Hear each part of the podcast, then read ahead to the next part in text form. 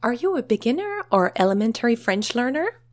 Are you an intermediate learner but still need to review and consolidate your French knowledge? Master the basics of French with our signature e-course, French for Everyday Life. We offer 200 plus hours of French lessons specifically designed for English speaking expats and travelers. Our exclusive videos made by our super prof and our exercises on French pronunciation tips were designed by me, Isabelle Nicolas Johnson, the founder of Prêt à Parler, and I'm also a French diction, a coach, and a professional opera singer. Learn more about our special spring offer on pretaparler.ch. That's P R E T A P A R L E R.ch.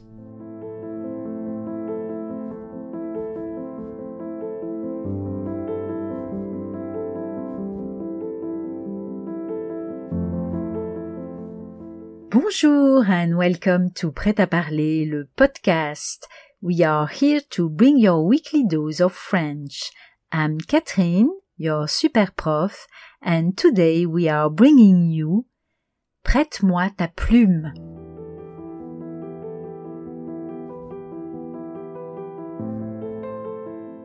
Chères auditrices, chers auditeurs, ce mois-ci, honneur à trois femmes de lettres francophone.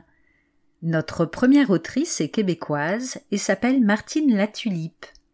Elle est connue pour ses livres à destination de la jeunesse, mais aussi pour adultes. Voici un extrait de Réveil, une de ses formidables nouvelles publiées en 2013 et réunie dans le recueil Les faits divers n'existent pas. Une rencontre dans un café de Québec. Sous les paupières closes, la scène de la veille rejoue lentement. Ce petit café de la basse ville, la discussion avec les copains et copines, le léger ennui qui s'installe en elle.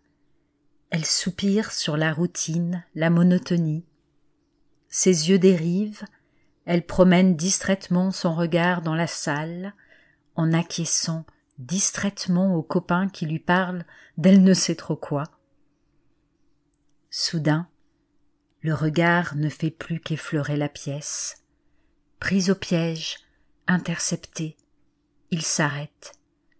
Ses yeux ont rencontré ceux d'un garçon, assis quelques tables plus loin. Un homme, assez jeune, la trentaine à peine, aux cheveux mi-longs, aux yeux sombres, qui lève doucement son verre dans sa direction, portant un toast muet avec elle, buvant une gorgée, lui adressant un clin d'œil. Soudain, les notes de jazz semblent venir de loin, de très loin. L'obscurité du petit café ne la dérange plus. Elle la sert même, est utile pour camoufler le rouge qui n'a pas manqué de lui monter aux joues, au front les diverses discussions ne la concernent pas, ne l'atteignent plus. Elle sourit légèrement, séduite déjà. Elle lève aussi son verre, prend une gorgée, n'arrive pas à détacher ses yeux du garçon en question. La soirée s'éternise, autour d'elle, les silences deviennent de plus en plus longs, et on parle de partir. Elle est toujours rivée à ses yeux, son attention revenant vers les copains l'espace de quelques secondes pour sauver la mise, pendant que son esprit travaille avec acharnement. Comment l'aborder? Viendra-t-il lui parler? Et s'il était trop timide? Il semble à la fois si inaccessible et si attirant. Surtout garder le mystère, ne pas se livrer tout entière, l'intriguer, mais doit-elle se diriger vers lui? Avec les minutes s'envolent les questions. Il est si tard déjà. Tout autour, on finit la bière depuis longtemps tiède, on s'embrasse avant d'aller dormir, les copains vont rentrer. Elle se lève aussi, fait la bise en automate, riant doucement. Oui, oui, on s'appelle, bonne nuit et à demain. Elle hésite gauchement, se réprimande intérieurement. Quoi? Qu'un homme lève son verre vers elle dans un café bondé, et la voilà qui s'imagine tout de suite pouvoir le séduire? Ciel, quelle confiance en soi. Et qu'aurait-elle pour charmer ce garçon? Juste au moment où elle réussit à se convaincre qu'elle n'a absolument rien pour se faire, voilà qu'il se lève, s'approche, sourit, et Dieu, qu'il est beau, qu'il lui plaît. D'un geste timide, à moins que ce ne soit machinal, il repousse ses cheveux derrière ses oreilles, penche un peu la tête pour être à sa hauteur, pour chuchoter tout près d'elle. Il demande doucement si elle a sommeil. Non, non, vraiment, on ne peut pas dire qu'elle s'endorme. Sa voix tremble un peu. Il sourit, l'invite à sortir, à arpenter la ville, et elle le suit, marche avec lui dans la nuit, dans le noir qui a recouvert depuis longtemps les rues de Québec.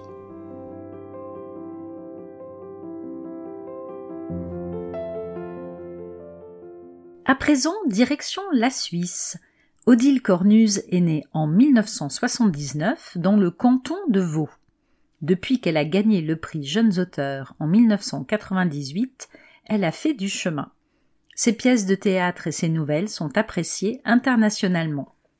Voici quelques pages d'une de ces drôles d'histoires. Dans sa tête, l'histoire d'un type bizarre. C'est l'histoire d'un monsieur qui a peur. Appelons-le Armand. Dans son lit, il a peur de s'endormir. Il ne sait ce qui pourrait se passer pendant la nuit. La Lune sortirait-elle de son orbite que ça ne l'étonnerait pas? Des voisins se tromperaient-ils de porte qu'ils s'en voudraient de n'avoir pas fermé à clé? Il se lève, tourne un second tour, rouvre à deux fois, referme et se recouche. Les oiseaux se mettraient forcément à pépier trop tôt, alors il ferme la fenêtre. Il a chaud. Armand repousse le duvet, ne se couvre que d'un drap. Son ventre gargouille. Il se rend à la cuisine, mange un biscuit, puis encore un, et boit un peu d'eau. Quand il s'allonge, il a froid aux pieds. Il extrait le duvet de sa housse et se couvre du tissu doublé par-dessus le drap. Sur le dos, il n'arrive pas à s'endormir, alors il se recroqueville sur la hanche. Il a peur de rêver. Le matin ne réserve pas à Armand un éveil facile. Il est soulagé d'avoir dormi et voudrait dormir encore. Il se retourne et peste contre les bruits de la maison, les enfants qui font clinquer bol contre tasse et partent pour l'école, les portes qui claquent, enfin. Mais il faut quand même bien se lever. Armand s'habille sans regarder le temps qu'il fait, et lorsqu'il sort, il se dit Zut, il pleut, alors il rentre, change de chaussures et prend un parapluie. Et c'est celui avec les vaches blanches sur fond rouge. Tant pis pour la honte. La plupart du temps, Armand réfléchit trop, mais lorsqu'il faudrait réfléchir, il oublie.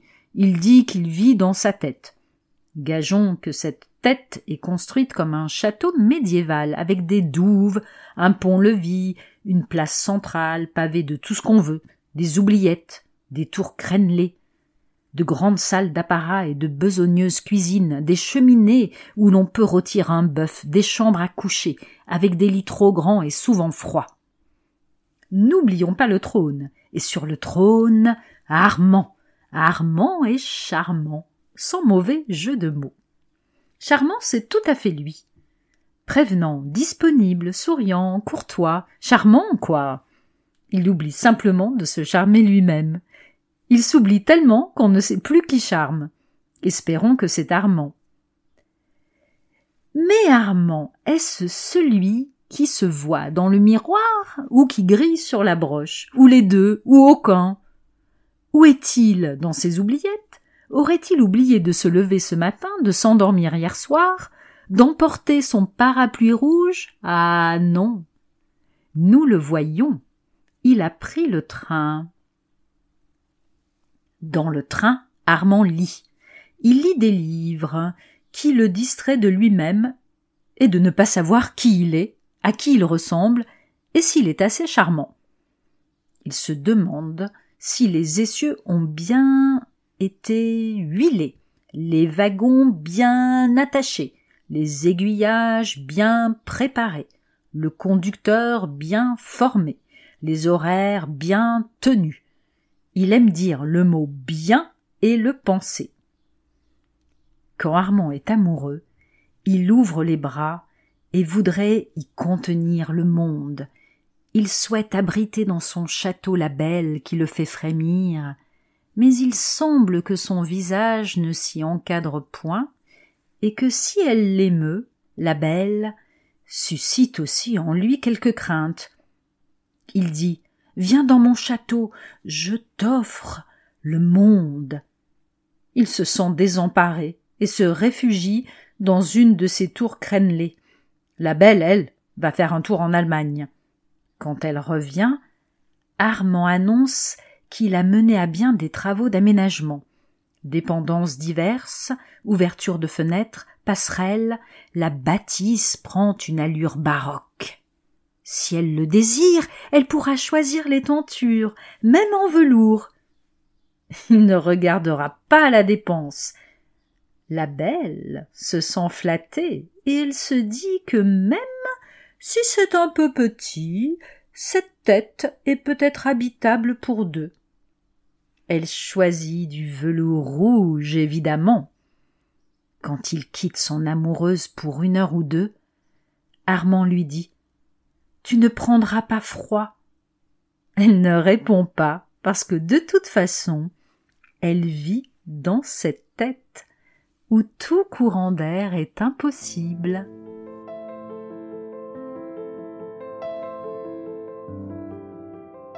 Nous passons la frontière pour retrouver la romancière Marine Diaye, dont les œuvres ont été récompensées par de nombreux prix, et en particulier le prestigieux prix Femina trois femmes puissantes.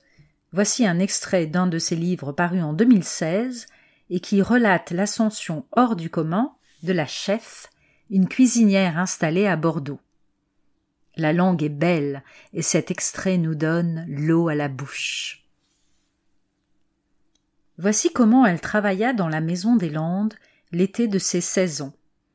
Elle commença par le beau, le splendide poulet de la ferme Joda, dont elle dut sacrifier la chair tendre, pleine et jaune, pour parvenir à ses fins, qu'elle condamnerait par la suite, comme je vous l'ai dit, mais elle n'en était pas encore là dans l'obscure petite cuisine ensablée, et c'est dans la pure conscience d'agir comme il le fallait qu'elle hacha très finement toute la chair du poulet qu'elle avait préalablement découpée au plus près de la carcasse, elle passa au hachoir à viande cette chair onctueuse et dense, dont la raison d'être réclamait pourtant qu'on la reçoive telle qu'elle en bouche, cuite avec simplicité et surtout dans son intégrité.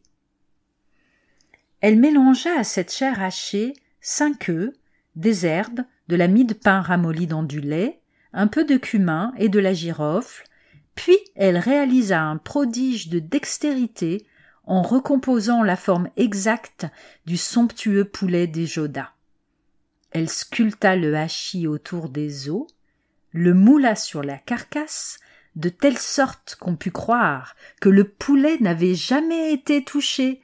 Elle le recouvrit ensuite de sa belle peau couleur de maïs, afin que l'illusion fût parfaite et que ce poulet monstrueusement reconstruit, rebâti d'agrégats qui ne valaient pas la matière d'origine, on put croire qu'il sortait de la basse-cour.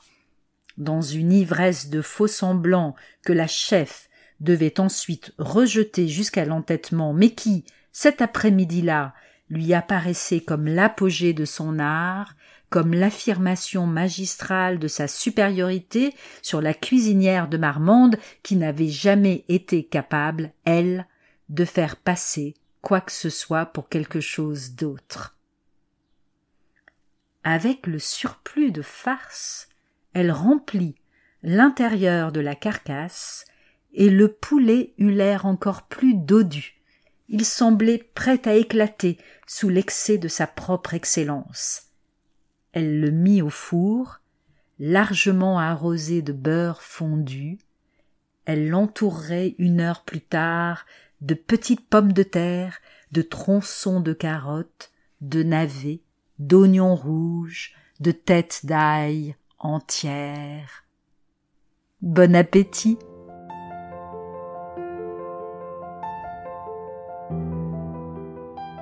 Merci beaucoup for listening to Prêt à parler, le podcast. For more information about this episode and our podcast, please go to our website, pretaparler.ch slash podcast. There you'll find today's episode's notes and much more. If you liked this episode and found it useful, make sure to share it with your family, friends, and colleagues who are also learning French. For more fun tips on how to improve your French online, follow us on Instagram at PretaValleyCH. We're on Facebook, YouTube, and LinkedIn too. We'll be back next week with another bite sized episode to help you polish your French skills to perfection. À la semaine prochaine!